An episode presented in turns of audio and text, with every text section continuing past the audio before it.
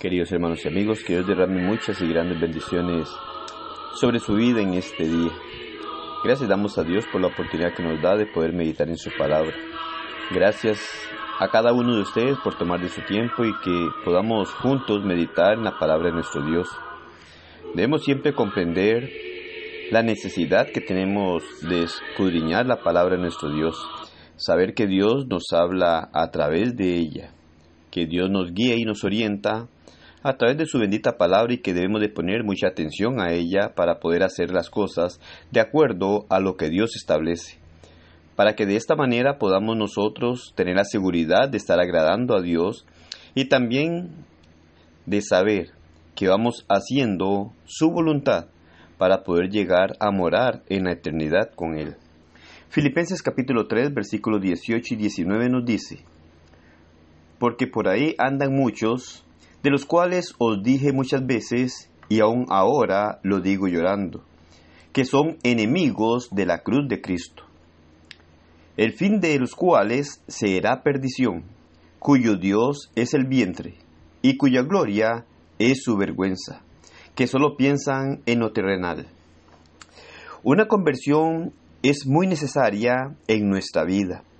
Debemos convertirnos para tener una vida agradable delante de nuestro Dios.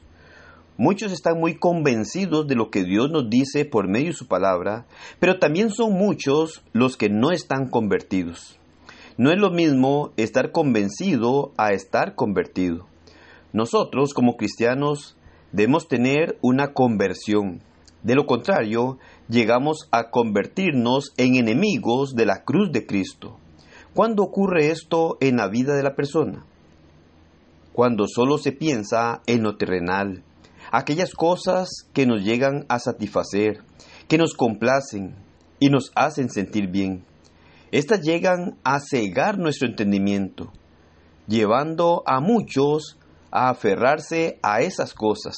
Y lo peor de todo es no percibir cuando se está inclinado a las cosas terrenales, llegando a ser atrapado por lo que ofrece este mundo, perdiendo la visión de la vida espiritual.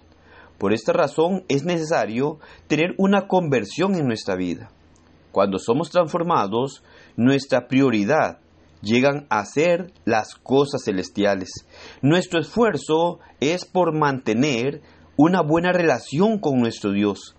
Lastimosamente, es fácil ver cómo muchos cristianos se inclinan más a las cosas materiales, dejando en segundo plano las cosas espirituales. Estas acciones solo podrán traer perdición, ya que solo demuestran una adoración vana, que traerá la vergüenza. Dios trata de advertirnos por medio de su palabra. Debemos abrir nuestra mente y dejarnos guiar por la bendita palabra de nuestro Dios. No dejarnos cegar por las cosas materiales. Si bien es cierto, necesitamos las cosas materiales en esta vida, pero no debemos tener la mirada puesta en ellas, ni en los placeres de este mundo. No debemos enorgullecernos por nada material, porque todo es vanidad en esta tierra.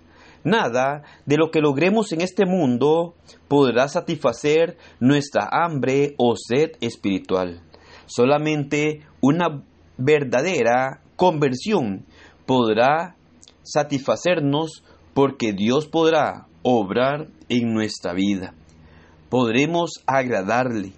Podremos de esta manera llegar a complacerle, dándole honra y gloria, con la esperanza de estar en la eternidad con Él. Pero todo lo demás que podemos mirar en este mundo viene a ser pasajero, viene a ser cosas inciertas, viene a ser aquello que nos muestra o nos presenta el mundo con sus placeres, sus deseos, en donde muchas veces llegamos a ser envueltos teniendo como fin en nuestra vida la perdición, lo cual es algo que Dios no quiere para ninguno de nosotros. Cuando obramos de una manera equivocada, errando la voluntad de Dios, solo nos convertimos en enemigos de la cruz de Cristo. Y Dios lo que quiere es que podamos tener una buena relación con Él, que podamos mantener una vida agradable delante de Él. trata de abrir nuestros ojos espiritualmente hablando para que nos demos cuenta que podemos en realidad convencernos de lo que Él dice a través de su palabra para tener una conversión genuina en nuestra vida. No es solo el hecho de reconocer que Dios es grande y poderoso. No es solo el reconocerlo como el Señor de señores, sino el estar dispuesto a hacer lo que Dios ordena. Pero muchas cosas en esta tierra nublan la mirada del cristiano, nublan la mirada de las personas y muchas veces creen que con reconocer que Dios es grande y poderoso, ya están bien delante de la presencia de Dios.